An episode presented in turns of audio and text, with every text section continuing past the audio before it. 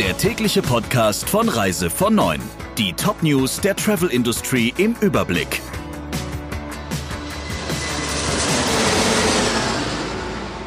Mit Friederike Breyer, schönen guten Morgen.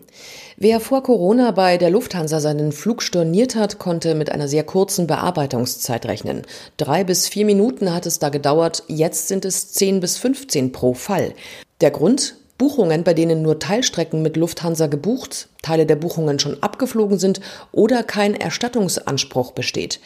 Vorstand Hohmeister erklärte in der FAZ, ohne die Einzelfallprüfung hätte Lufthansa einen dreistelligen Millionenbetrag für Tickets ausgezahlt, für die es keinen Erstattungsanspruch gegeben habe. Etwa bei Flügen ab Mitte März und im April, die haben zwar stattgefunden, viele Kunden wollten aber nicht mehr fliegen. Die sogenannte No-Show-Rate sei Ende März von zwei auf bis zu 40 Prozent und im April sogar auf 65 Prozent gestiegen, so Hohmeister.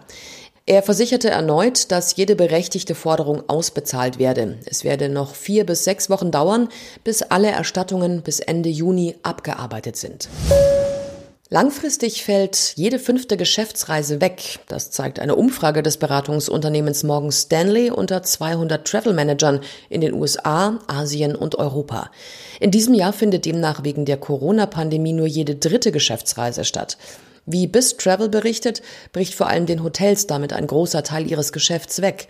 Für kommendes Jahr erwartet mehr als die Hälfte der Befragten, dass sich 21 bis 40 Prozent der bisher persönlich vorgenommenen Reisen ins Netz verlagert. Die Auswirkungen auf die Hotellerie sind deshalb enorm. Sie erzielt gut 66 Prozent der Einnahmen nicht mit Urlaubern, sondern mit Geschäftsreisenden. Dennoch bleibt ein Hoffnungsschimmer für die Branche.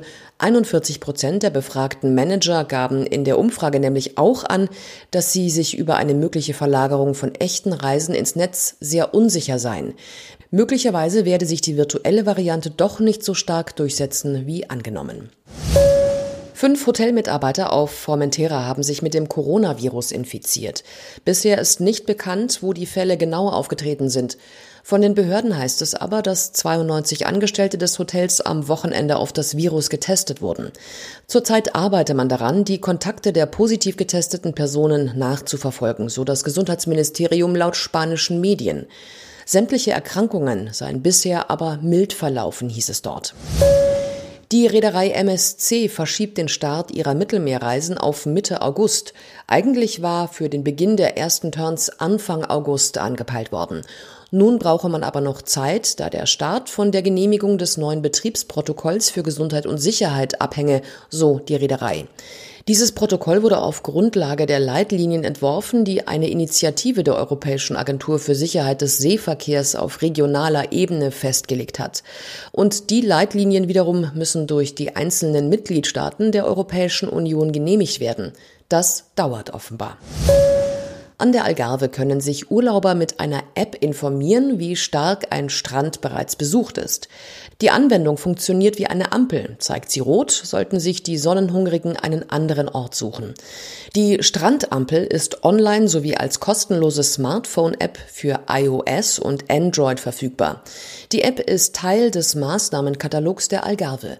Sorge bereiten den Touristikern allerdings Corona-Ausbrüche in den Metropolen Lissabon und Porto. Die Situation an der Algarve ist laut Behörden aber eine andere. Hier gab es sehr wenige Corona-Fälle, obwohl es auch dort nach einer privaten Party zu einigen Infektionen gekommen sei.